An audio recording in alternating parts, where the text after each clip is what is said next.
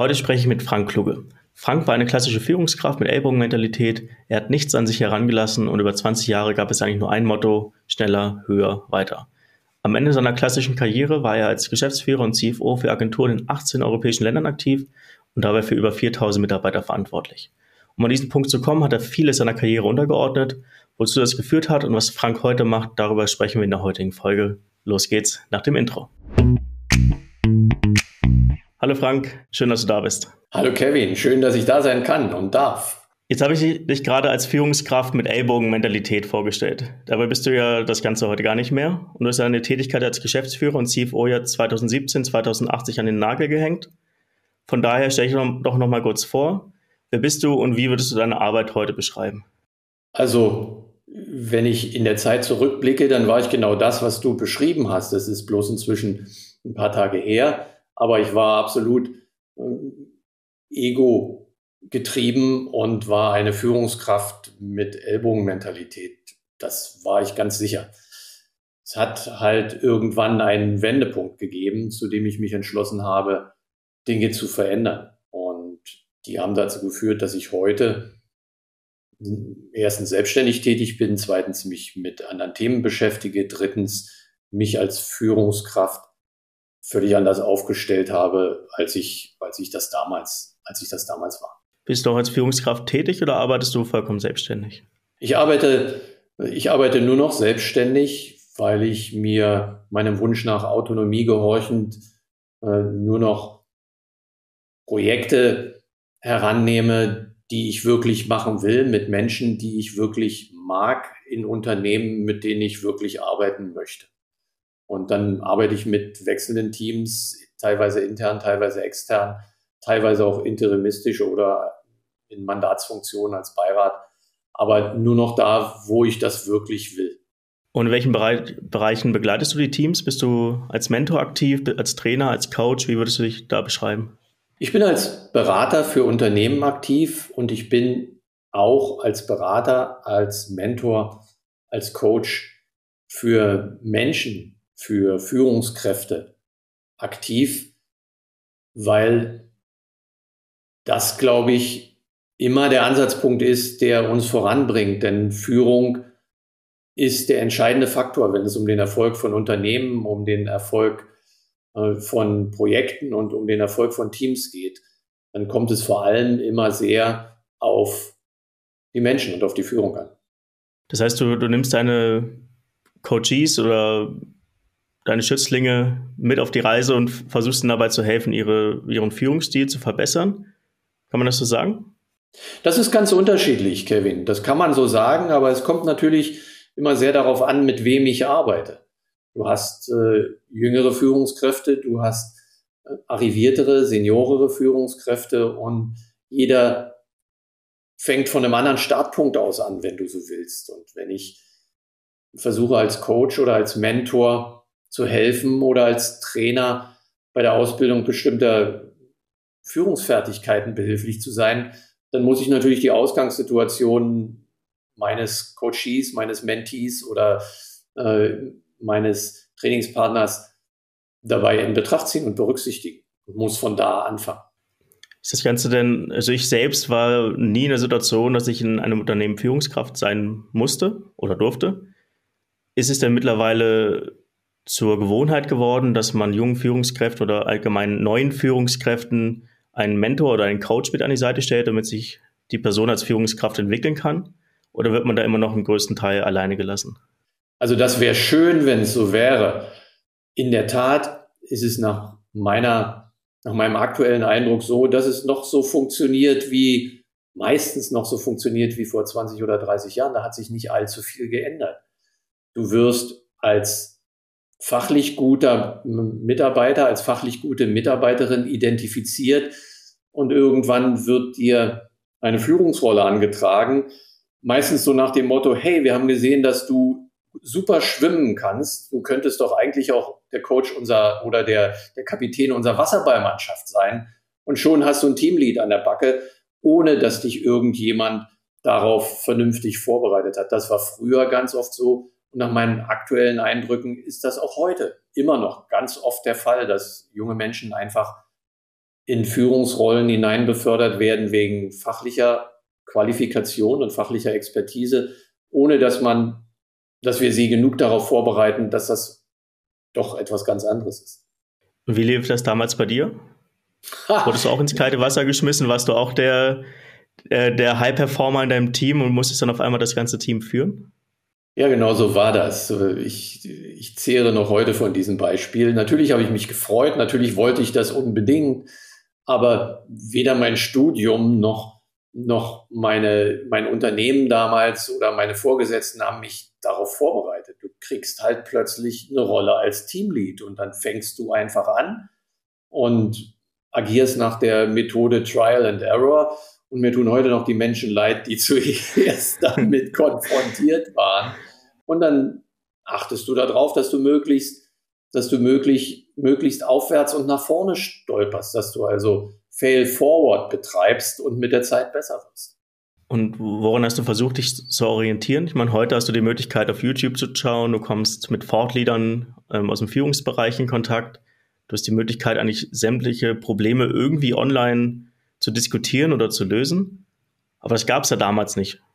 Ja, das heißt, wie, woran hast du dich orientiert? Gab es Mentoren oder Führungskräfte, zu denen du aufgeschaut hast und wo du versucht hast, deren Verhalten irgendwo zu kopieren?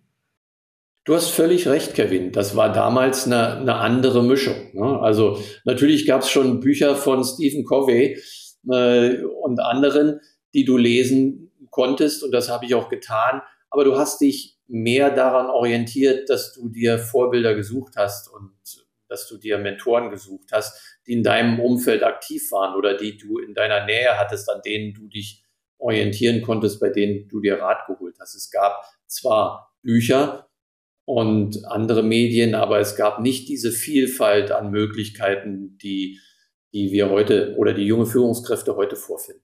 Und in welchen Büchern hast du dich orientiert, damit du zu einer Führungskraft mit Ellbogenmentalität geworden bist? Oder waren das eher die Vorgesetzten, die es dir genauso vorgemacht haben? Ja, ich glaube, das war mehr die Konditionierung in unserem System, in, unser, äh, in unserer Gesellschaft. Dafür, dafür brauchst du kein Buch, denn sonst wärst, stolperst du immer irgendwo über die Information, dass dein Ego dich nicht wirklich nachhaltig weiterbringt. Aber wenn du deinem Ego freien Lauf lässt und im Übrigen im Außen fixiert bist auf höher, schneller, weiter, dann denkst du halt darüber nicht nach. Dann stolperst du vielleicht mal über ein Buch oder sogar mal über einen Fachartikel zum Thema, zum Thema Achtsamkeit. Das gab es auch damals schon. John Kabat-Zinn ist ja schon lange aktiv mit seinem, mit seinem Mindfulness-Training zum Beispiel. Aber wenn du einfach deinem Ego freien Lauf lässt und denkst, die Gesellschaft hat mir beigebracht, dass es am besten ist, du bist erfolgreich, du verdienst viel Geld, du wirst befördert, du hast ein fettes Auto, ein fettes Haus, dann äh, denkst du da nicht viel drüber nach. Dann machst du einfach auf der Schiene weiter. Und das hast du dann noch für 20 Jahre getan? Das habe ich, das habe ich sehr lange getan, ja.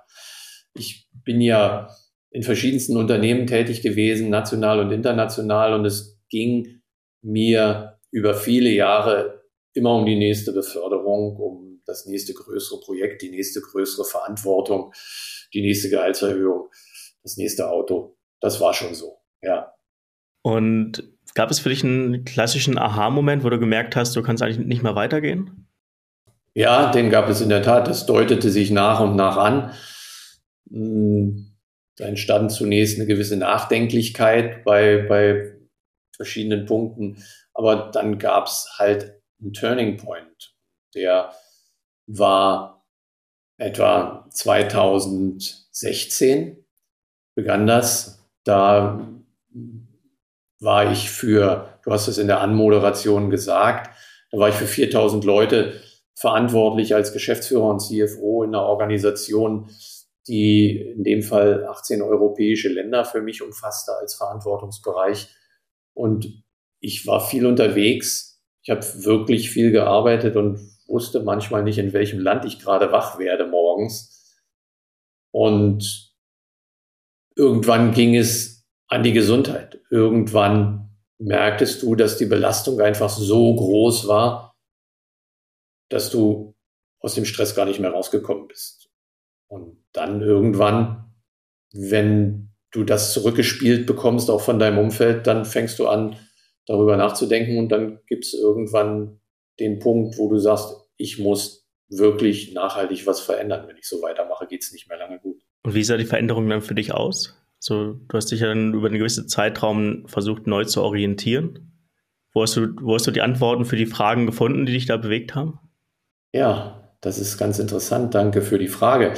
Zunächst mal dachte ich ja nur, okay, ich bin im Stress, also brauche ich noch eine zusätzliche Entspannungstechnik, also eine außer Sport und Gin Tonic. Und äh, dann kam ich auf die Idee, es mal mit einem Meditationsseminar zu versuchen, weil es ja hieß, das würde für Ruhe und Klärung des Geistes sorgen. Und je länger ich, je länger, so meinte ich anfangs, ich auf dem Kissen sitze, umso leistungsfähiger werde ich in der anderen Zeit drumherum sein.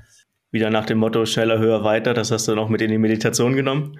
Absolut. Ich werde das nie vergessen. Im ersten Meditationsseminar habe ich in der ersten Pause gefragt, wann wir denn endlich länger sitzen dürfen, statt nur mal drei Minuten eine Atemübung zu probieren. Das war noch absolut nach dem Motto schneller, höher, weiter. Es hat dann einen Moment gebraucht, bis ich, bis ich verstanden habe, worum es wirklich geht und was das bedeutet. Aber das war die Zeit, wo ich dann angefangen habe, dieses, dieses schneller, höher, weiter wirklich umzudrehen und nicht nur anzuzweifeln, sondern es wirklich als Lebensprinzip zu verändern. Sehr cool. Ähm, jetzt bist du ja an den Punkt gekommen, dass du diese Erkenntnisse aus dieser Neuorientierung und die Erfahrung aus 20 Jahren Führung für, in, für dich ein neues Modell gegossen hast. Wer waren denn da für dich die Hauptinspiratoren und was hast du versucht, versucht in diesem neuen Modell eigentlich zu kombinieren oder zusammenzubringen? Das ist eine super interessante Frage. Das begann eigentlich alles damit, dass ich im Rahmen meiner Rückschau auf die, auf die 20 Jahre klassische Karriere mich gefragt habe, warum denn in Unternehmen, in Teams, in Projekten so oft Dinge schiefgehen. Warum denn Projekte scheitern, warum Firmen scheitern, warum Führungskräfte scheitern. Und ich habe festgestellt, dass es nach meiner Beurteilung immer an der Führung liegt. Also es liegt nie an den Ausreden, die üblicherweise gebraucht werden, wie der Markt war schwierig, der Wettbewerber war unfair oder, äh, oder der Preisverfall äh, hat die G&V meiner Firma zerstört. Das sind ja alles Ausreden. Und am Ende geht es immer um Fehler in der Führung. Und vor dem Hintergrund habe ich mich gefragt, was kann, können wir denn an Führung weiterentwickeln? Was können wir denn anders machen? Was können wir besser machen, damit weniger von uns als Führungskräfte in solche, in solche, in solch ein Scheitern hineinstolpern? Und das habe ich dann nach und nach entwickelt. Ich habe da für mich ein Modell gefunden, nachdem ich sehr viel gelesen, geforscht, studiert habe. Es ist ja vieles schon da. Das geht teilweise, das geht teilweise nicht nur Jahrzehnte, sondern, sondern Jahrhunderte und Jahrtausende zurück. Äh, denn die, die klassischen griechischen Philosophen gab es vor zweieinhalbtausend Jahren, genau wie die Achtsamkeitslehre des Buddha. Und es gab moderne Managementliteratur schon in den letzten, in den letzten 50 bis 100 Jahren, die, die bestimmte Grundlagen gelegt hat. Und ich habe mir das alles herangezogen und habe es dann zeitgemäß in einer modernen Form neu zusammengesetzt und habe mein Smart Leadership Modell. Ich, ich finde es das interessant, dass du eigentlich als ehemaliger CFO rückblickend Fehler eigentlich im Menschen gesehen hast und nicht so sehr in den Zahlen oder in den Prozessen, die, die man als Unternehmen implementiert hat. Das heißt, es hätte ja auch eigentlich in eine ganz andere Richtung gehen können, dass du anfängst, wenn du darüber nachdenkst, dass du ein bisschen mehr in diese Zahlenrichtung schaust. Aber du hast durch diese Reflexion gelernt, dass eigentlich der Mensch im Fokus steht und der Mensch eigentlich der Erfolgsfaktor im Unternehmen und auch in der Führung am Ende des Tages ist? Naja, es war schon immer klar, dass Zahlen eigentlich immer nur die letztlich äh, die rückwärtsgewandte Betrachtung sind. Sie können ja immer nur abbilden, was schon geschehen ist. Hm. Und wenn ich an die Ursache ran will, dann kann ich nicht bei den Zahlen ansetzen, sondern von der Zahlenanalyse ausgehen, kann ich ja nur nach vorne was ändern. Wenn ich also früher an das Problem heran will, oder früher an die herausfordernde Situation heran will, dann muss ich mich an den Menschen orientieren, die in dieser, in dieser Situation agieren. Und ich habe halt den nächsten Schritt gemacht und habe mich darauf eingelassen, dass es letztlich um den Menschen geht und auf den Menschen ankommt und vor allem auch ganz oft auf die Führungskraft ankommt, die in einem bestimmten Kontext agiert. Jetzt hast du gerade das Smart Leadership Programm erwähnt. Wofür steht Smart? Also was für Aspekte hast du versucht, mit in dieses Programm einzuarbeiten? Also wir alle kennen Smart ja aus dem Kontext der smarten Ziele. Genau, daran musste ich auch gerade denken. Ja, aber mir lag daran, ein anderes, äh, ein anderes Modell zu finden und ich habe ja lange nach den, nach den Eigenschaften äh, recherchiert, die gute Führung wirklich ausmachen, was auch, was auch zum Beispiel das Forum in Davos oder andere Institutionen, die in dem Bereich, Bereich forschen, sagen, was in Zukunft die wichtigsten Eigenschaften von guter Führung sein werden. Und wenn du das sorgfältig analysierst äh, und dann äh, noch ein bisschen kleine kreative Eingebung hast, dann kannst du das ordnen und kannst ein Akronym wie SMART äh, damit in Verbindung bringen. Bei mir steht SMART für, oder die einzelnen Buchstaben von SMART stehen für strategisch, mindful, authentisch und responsible, also verantwortliches Handeln, sowie T für Transparenz. Also das sind die, die fünf Worte beziehungsweise die fünf Themen hinter Smart, hinter dem Smart Leadership Modell. Und wenn du es auf drei verdichten willst, dann kannst du sagen, es geht um um Thinking, Feeling and Behaving. Das ist das, was in einer, in einer Podcast-Folge von Simon Sinek und Brené Brown mal hm, als Modell so bezeichnet wurde. Im Grunde sind es die drei Kategorien und bei mir ist eben das Strategische für das Denken, das Achtsame für die, die Mindfulness, für die emotionale Intelligenz und die gute Kommunikation. Und dann the Art of Integrity, also Authentizität, verantwortliches Handeln und Transparenz für eine wertebasierte Integrität, ohne die es nicht geht, also für ein anständiges Benehmen als Führungskraft. Und dann bist du beim Smart Leadership Modell. Können wir das Ganze versuchen, mal ein bisschen zu konkretisieren? Also was macht für dich eine Führungskraft aus, die strategisch handelt, im Vergleich zu einer Führungskraft, die nicht strategisch handelt? Hast du da ein gutes Beispiel parat? Das hat zwei Dimensionen und ich kann die wahrscheinlich relativ gut anschaulich machen. Die erste Dimension und das ist die, an die viele zuerst denken, wenn sie über gute Führung reden, ist ja, dass du in der Lage sein musst, für das, was du inhaltlich tust, in deinem Job einen Plan zu entwickeln.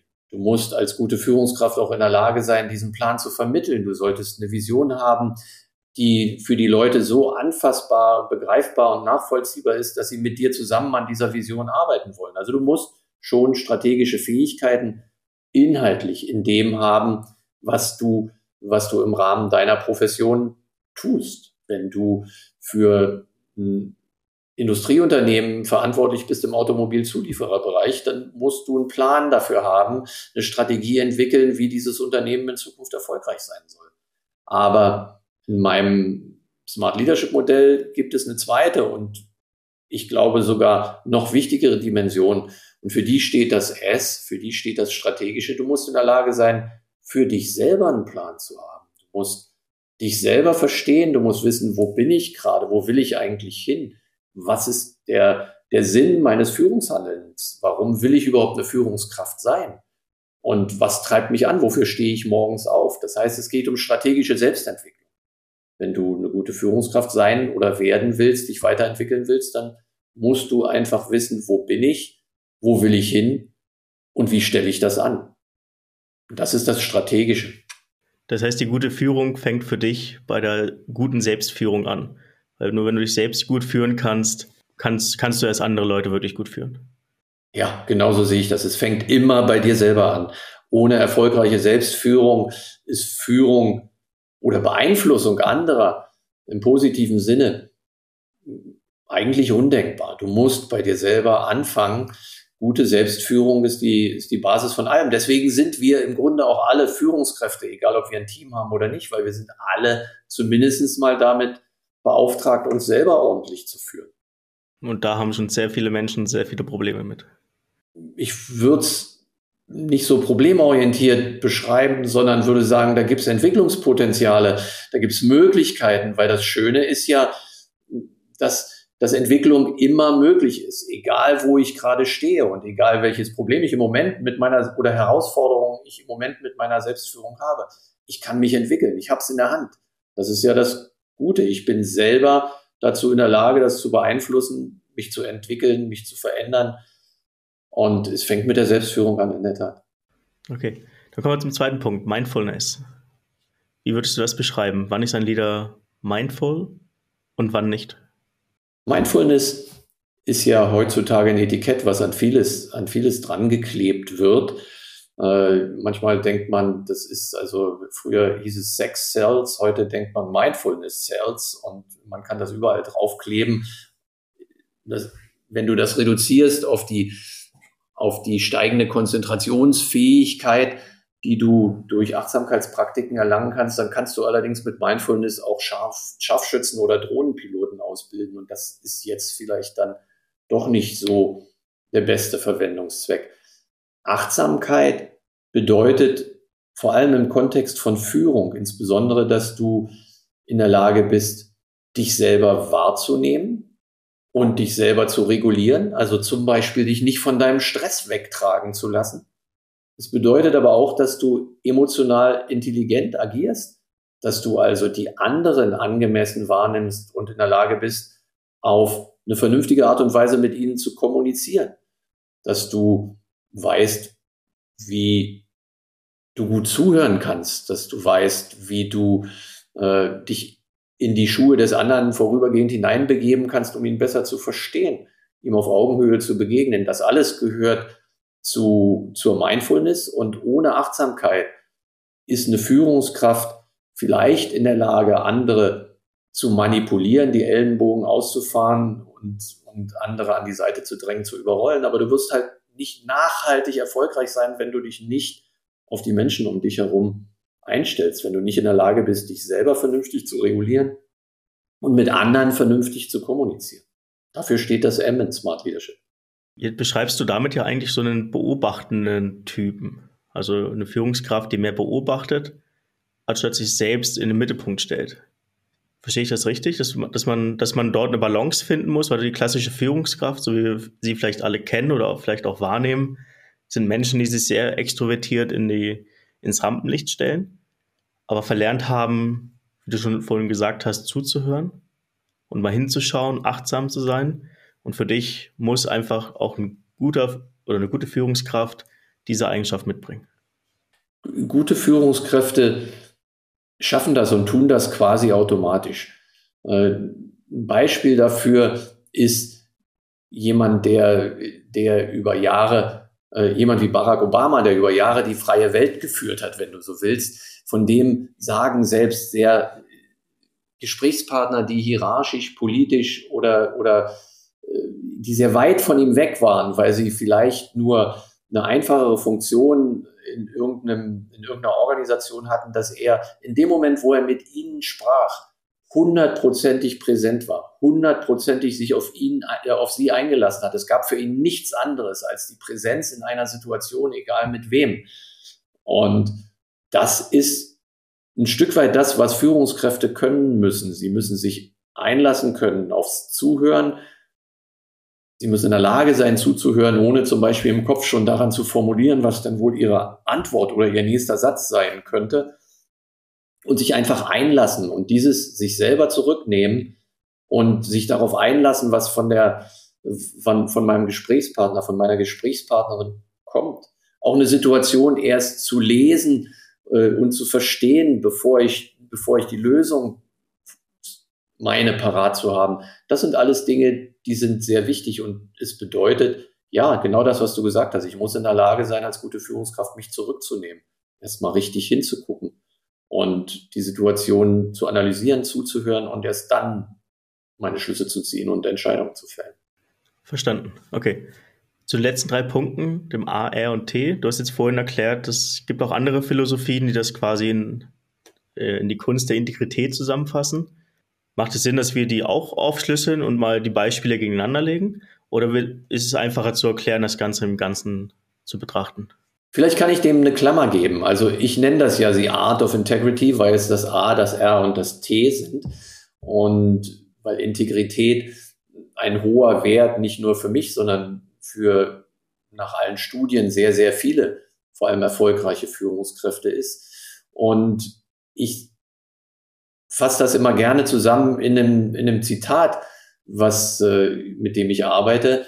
Das ist von Alfred Herrhausen, der war mal Vorstandssprecher der Deutschen Bank und der sagt, wir müssen das, was wir sagen, äh, das, was wir denken, sagen. Das, was wir sagen, müssen wir tun. Und das, was wir tun, müssen wir dann am Ende auch sein. Also das sind genau die drei Bausteine von Integrität. Das ist genau äh, die Transparenz, dass ich, dass ich sage, was ich denke. Das ist das verantwortliche Handeln, nämlich dass ich tue, was ich angekündigt habe. Und das ist die Authentizität, weil ich dann letztlich auch sein muss, was ich tue, weil meine Mitarbeiter, meine Peers, auch meine Vorgesetzten, meine Kunden, alle kriegen mit, wenn ich nicht konsistent handle, wenn ich, wenn ich Wasser predige und Wein trinke, wenn ich mein, mein, meine inneren Motive und mein äußeres Handeln nicht übereinstimmen. Die Leute merken das, die Menschen um dich herum kriegen das mit und dann läufst du auf. Weil ohne Integrität bekommst du kein Vertrauen, ohne Vertrauen bekommst du keine Glaubwürdigkeit und ohne Glaubwürdigkeit findest du keinen, der mit dir läuft. Jetzt hast du mit diesem, mit diesem Konstrukt eine sehr schöne Formel eigentlich geschaffen, um Führungskräfte zu beschreiben. Wie würdest du den Frank von vor zehn Jahren, vor 20 Jahren, die, diese Führungskraft mit Ellbogenmentalität, wie würdest du dem im Kontext deines Smart Leaderships Modells beschreiben? Naja, äh, das war irgendwo zwischen Workaholic und machiavellistischer Führung. Äh, also ein Workaholic zeichnet sich ja vor allem dadurch aus, dass er rücksichtslos gegen sich und gegen andere alles wegarbeitet, was da so kommt, egal um welche Tages- oder Nachtzeit das ist. Und das Stichwort Machiavelli kommt ja immer dann, wenn jemand zwar, äh, wenn jemand zwar durchaus emotional intelligent sein Umfeld erkennen kann, aber dann nicht wertegetrieben agiert, sondern sein Umfeld vielleicht sogar manipuliert zu seinem eigenen Vorteil. Und was diese beiden Beschreibungen oder Teilbeschreibungen auszeichnet, ist das Fehlen äh, der emotionalen Intelligenz und der äh, und der der Erkenntnis, dass es ohne Achtsamkeit, ohne respektvolle, wertschätzende Kommunikation und Aktion auf Augenhöhe nicht geht. Und das tue ich heute. Insofern äh, sage ich immer dann, wenn ich in Firmen arbeite, sage ich immer dann, wenn ich in Teams arbeite, ihr könnt mich an dem messen, was ich selber propagiere. Das ist Smart Leadership und all die Elemente kommen davor. Und wenn ihr einen Punkt findet, der augenscheinlich für euch im Moment nicht in Übereinstimmung zu sein scheint damit, dann sprecht mich an. Ich bin nur ein Mensch, das kann mir auch passieren. Aber Smart Leadership ist das Maß der Dinge, weil da vereine ich da habe ich die Chance, alles zu vereinen und einfach eine gute Führungskraft zu sein. Jetzt hast du mir im Vorfeld ja schon ein paar Sachen gezeigt. Du hast eine ganze Ausbildung entwickelt rund um dieses Smart Leadership Modell. Wie kann ich mir das Ganze vorstellen? Wenn ich jetzt als neue, junge Führungskraft in meine Position komme, mir fehlt der Mentor, mir fehlt der Coach an meiner Seite, der mir hilft, meinen eigenen Führungsstil zu entwickeln. Was kann ich in der Ausbildung von dir oder von euch erwarten? Arbeitest du da alleine oder hast du noch Kollegen mit dem Team? Wie läuft das Ganze ab? Ich habe ich hab Menschen im Team, die mir, die mir bei bestimmten Aufgaben helfen. Äh, zum Beispiel haben wir dieses Smart Leadership Programm, was ich, was ich vor allem als Inhouse-Programm in Firmen durchgeführt habe, in den letzten Monaten erfolgreich in Online-Formate äh, überführt. Das konnte ich nicht alleine. Da brauchte ich, da brauchte ich ganz viel Hilfe dabei von unterschiedlichen Menschen. Und äh, wir haben in all diesen Programmen, also sowohl im Präsenzprogramm, was ich durchführe, als auch in den Online-Formaten, immer vergleichbare Elemente. Es, geht immer über über mehrere Wochen. Wir haben immer eine Beschäftigung mit der Erarbeitung der individuellen Ausgangslage. Wir haben immer ein Training in den Bereichen, äh, im Bereich Mindfulness, im Bereich Kommunikation, äh, vernünftiges Zuhören, äh, Stressmanagement und anderen Themen. Und wir haben immer eine Arbeit an den individuellen Werten und an deiner Ausgangs-, an deinem Fundament, an deiner Werteorientierung. Und wenn du dieses Programm, was ich besonders konzipiert habe im Hinblick auf, auf jüngere Führungskräfte, die genau in derselben Situation sind, wie ich es einmal war, nämlich eine Führungsrolle zu bekommen und nicht wirklich darauf vorbereitet zu sein. Äh, also habe ich das Programm auch extra für, für jüngere Führungskräfte gemacht, auch weil ich an die Menschen dran möchte und denen etwas geben möchte, die noch besonders viel und besonders viele Jahre damit, damit arbeiten können. Äh, es wird ihnen einfach helfen durch, äh, durch ihren, durch die Arbeit an ihrer eigenen strategischen Entwicklung, durch ihre kommunikativen Fähigkeiten, durch ihre emotional, durch ihr Training im Stressmanagement und emotionaler Intelligenz und durch ihre Wertearbeit. Es würde ihnen einfach helfen, ihre Ausgangsposition nicht nur zu erkennen, sondern zu sichern und ein festes Fundament zu haben, um als Führungskraft dann nicht jedes Mal alles neu erfinden zu müssen, sondern einfach einen Startpunkt zu haben. Da will ich nochmal eine Sache kurz mit dir erörtern. Es geht nicht darum, dass du mich als junge Führungskraft in ein Idealbild presst, sondern du hilfst mir dabei, im Rahmen dieses Smart Leadership Modells mich selbst zu entwickeln und mich auch besser als Führungskraft zu verstehen, oder? Es geht genau darum, denn in Formen pressen ist ja das, was nicht funktioniert. Und das gilt auch für Führungskräfte. Das geht meistens nach hinten los, wenn du versuchst, Menschen in Formen zu pressen. Wir wollen ja respektvoll mit der Individualität der Menschen umgehen. Und Respekt heißt Respekt im Sinne von nochmal hingucken. Das heißt, wir gucken genau darauf, was jeder Einzelne, jede Einzelne mitbringt, wo er ist und was er braucht. Und ich bin insofern eher ein Facilitator als ein Formenpresser und gebe Menschen die Möglichkeit, eben im Rahmen meiner Trainings zu erkennen, wo sie gerade sind, was für sie wichtig ist, wo sie hinwollen, wie der Plan dazu aussehen kann, welche Tools und Hacks dabei sie natürlich gut gebrauchen können. Aber ich helfe ihnen, ihre Ausgangsbasis und ihren Plan zu definieren. Ja, ganz individuell. Also bietest du letztendlich genau den, den Mentor, den du damals äh, gerne gehabt hättest, um mal die Fehler nicht zu begehen, die du begangen hast. Den, ja, da ist was Wahres dran. Äh, natürlich habe ich auf andere Art und Weise dann nach und nach Mentoren gefunden, die mir geholfen haben, aber die entscheidenden Fehler in den ersten Jahren, die habe ich alle höchstpersönlich gemacht. Und ich wünschte mir, es hätte sowas ähnliches damals gegeben und ich wäre offen dafür gewesen. Das ist ja die zweite Frage. Du kannst ja, du wirst dich darauf nicht einlassen, wenn du der Überzeugung bist, du bist eh schon äh, der Beste, der Größte, der Stärkste. Du brauchst keine Vorbereitung auf deine Rolle als Führungskraft. Dann lernst du das unter Schmerzen später, wenn du von deinem Umfeld zurückgespielt bekommst, dass das dann vielleicht doch nicht so der Burner war, was du da gerade gemacht hast. Aber für die, die offen dafür sind und die erkennen, dass der Sprung von der, von der Professional-Rolle in die, in die Rolle eines Young Leaders eine Veränderung mit sich bringt, die über das rein inhaltliche und fachliche hinausgeht. Für die ist das Training ein Tool, um sich mit ihm zu entwickeln. Hast du das Gefühl, dass sich die Akzeptanz für so einen achtsameren Ansatz für Führung mit der Zeit verändert hat? Denkst du, dass dein Modell oder die Art und Weise, wie du heute über Führung denkst, vor 20 Jahren auch schon Anklang gefunden hätte? Nein, das glaube ich überhaupt nicht. Wir haben, wir haben eine Entwicklung hinter uns in den letzten 20, 30 Jahren. Das, worüber wir heute reden, war auch vor 20 Jahren schon da. Aber die Anzahl der Menschen, die damit etwas anfangen konnten, war so viel kleiner, so viel geringer, als das heute der Fall ist, dass dass so ein Modell wie das Smart Leadership Modell vor, vor 20, 25 Jahren nur sehr wenige Menschen als Führungskräfte Entwicklungsprogramm für ihre, für ihre Firma oder für sich selber herangezogen hätten. Da ist schon eine Tür aufgegangen in den letzten Jahren. Inzwischen ist ja auch durch viele Studien und Metastudien unwiderlegbar bewiesen, was, äh, was ein achtsamerer Umgang, was Mindful Leadership bewegen kann. Und es ist bewiesen, wie du im Stressmanagement mit, äh, mit mehr, mit einfachen Techniken für mehr Geistesklarheit und für erhöhte Konzentrationsfähigkeit sorgen kannst. Es gibt so viele Möglichkeiten, die durch Studien in den letzten 20 Jahren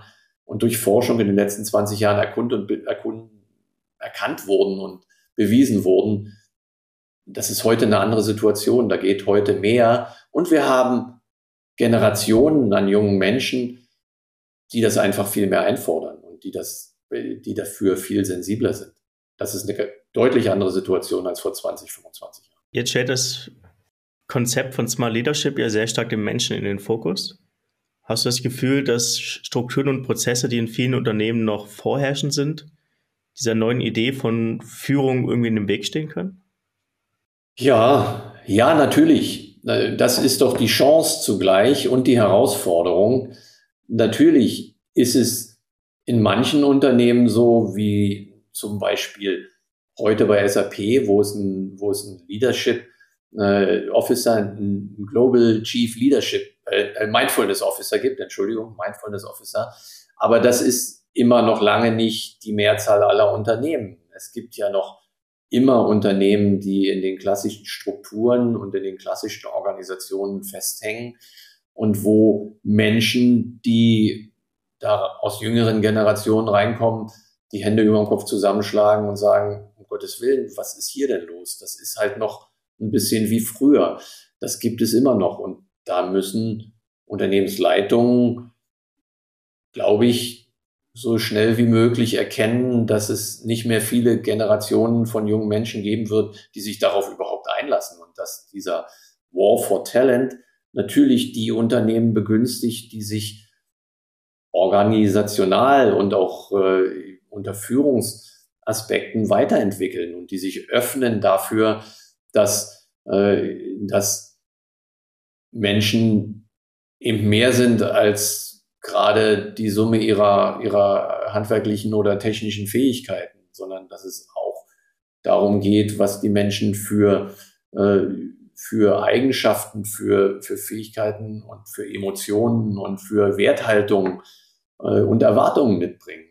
Und da stehen sich sicherlich einige Unternehmen heute noch im Weg. Und Vielleicht im selben Kontext ähm, die Frage an dich. Richtet sich dein Smart Leadership Programm eher an die einzelne Führungskraft oder eher auch an Organisationen, die nachhaltig was an ihrem Führungsstil innerhalb der Organisation verändern möchten? Danke für die Frage. Ich glaube, es ist so, Kevin, dass das sowohl als auch möglich ist. Das Programm ist so aufgesetzt, dass es immer den Menschen in den Mittelpunkt stellt, also die individuelle Führungskraft. Zugleich ist es aber so, dass Unternehmen natürlich mit dem Smart Leadership Programm die Möglichkeit haben, etwas für ihre Führungskräfte, insbesondere für ihre jungen Führungskräfte zu tun. Und deswegen buchen sie Trainings bei mir, ähm, um ihre Führungs ihren Führungskräften die, die Teilnahme an dem Training zu ermöglichen. Bei dem Training steht das Individuum im Mittelpunkt mit seiner persönlichen Entwicklung und der Weiterentwicklung seiner, seiner Fähigkeiten. Aber zugleich tun wir etwas nicht nur für das Team, was an dem Training teilnimmt, sondern wir tun auch was für die Organisation, weil die Menschen, die das Training absolviert haben, werden halt, äh, werden halt sich verbessern in ihrer Fähigkeit zu führen. Sie werden sich verbessern im Umgang mit Teams. Sie werden vielleicht äh, geringere Krankheitsquoten in ihren, in ihren Teams haben. Sie werden vielleicht besser in der Lage sein, ihre Menschen, äh, ihre Mitmenschen, ihre Mitarbeitenden äh, zu, zu motivieren zu Höchstleistungen. Sie werden vielleicht das Team zu neuen, zu neuen Höhen führen. Und insofern ist es dann auch was vor allem für die Unternehmen.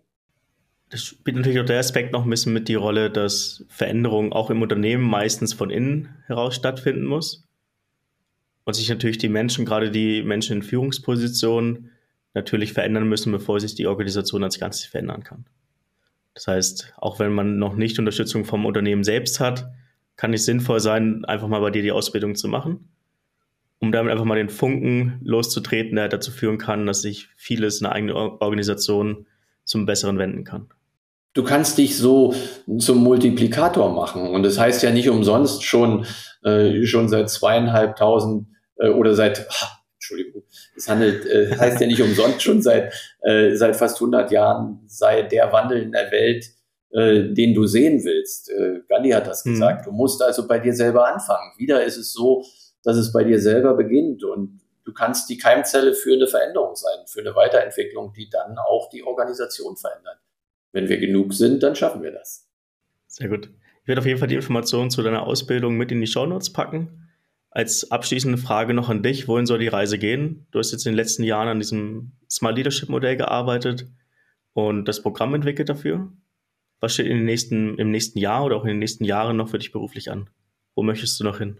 Also ich habe ja immerhin, ich habe ja immer auch noch Unternehmensberatungsprojekte, die ich durchführe mit Unternehmen, ähm, wo es um, um Leadership-Themen, aber auch um Strategiethemen und anderes geht. Das werde ich, das werde ich noch ein bisschen weitermachen, aber meine, meine Herzensangelegenheit ist das Smart Leadership-Thema. Meine Herzensangelegenheit ist, äh, dieses, diese, dieses Training in die Breite zu bringen, dieses Wissen weiterzugeben und einfach jungen Führungskräften die Chance zu geben, auf eine einfachere Art und Weise in ihre Führungsrolle hineinzukommen, als es für viele von uns, mich eingeschlossen, zu früheren Zeiten zu fahren. Das ist das Thema. Ich will das in die Breite bringen.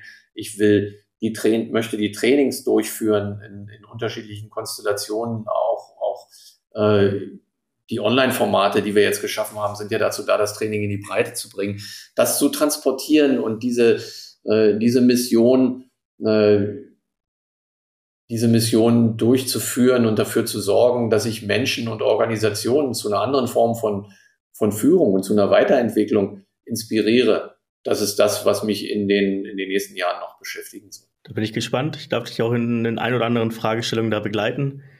Für diejenigen, die dich jetzt erreichen möchten, ja, schreibe ich dir einfach auf LinkedIn, soll ich über die Webseite kommen? Wie bist du am einfachsten zugänglich, wenn ich Fragen habe? Sowohl als auch. Du kannst mich einfach bei, bei LinkedIn finden. Das ist, glaube ich, nicht so kompliziert. Und du kannst über meine beiden Webseiten gehen. Entweder über www.klugeberatung.de oder über www.smartleadership.today. Und dann wirst du alles finden, was du brauchst, um mit mir in Kontakt zu treten. Von Telefonnummern über E-Mail-Adressen äh, bis hin äh, zu anderen äh, zu anderen Verbindungen. Perfekt. Das heißt, wenn ich Fragen habe, ich kann mich immer einfach bei dir melden. Die Adressen werde ich auf jeden Fall auch mit in die Shownotes packen. Und dann bleibt mir eigentlich nichts anderes zu sagen als Dank für deine Zeit, Frank. Und die berühmten letzten Worte gehen an dich. Du kannst gerne nochmal zusammenfassen, was bei mir als Zuhörer hängen bleiben soll, wenn ich über Smart Leadership denke. Also zunächst nochmal meinen Dank dafür, dass wir dieses Gespräch heute geführt haben. Kevin, es war mir eine Freude, hier zu sein. Und was hängen bleiben darf und was aus meiner Sicht wünschenswerterweise hängen bleiben sollte, ist, dass Führungskräfte nicht geboren werden, sondern sie werden gemacht. Und ein jeder von uns hat es in der Hand, sich selber weiterzuentwickeln. Und er sollte es sich auch nicht aus der Hand nehmen lassen. Denn wenn du dich nicht selber darum kümmerst, wie du dich weiterentwickelst, dann wird irgendjemand anders das für dich tun auf eine Art und Weise, die dir im Ergebnis vielleicht weder gerecht wird, noch dass du sie haben willst. Also orientier dich, guck mal, wo du heute bist und wo du hin willst und was du für dich selber tun musst, um deinen Zielen näher zu kommen. Und vielleicht kann ich dir sogar dabei helfen. Sehr gut. Dann Frank, dir noch einen guten Tag und bis bald. Ich danke dir, Kevin.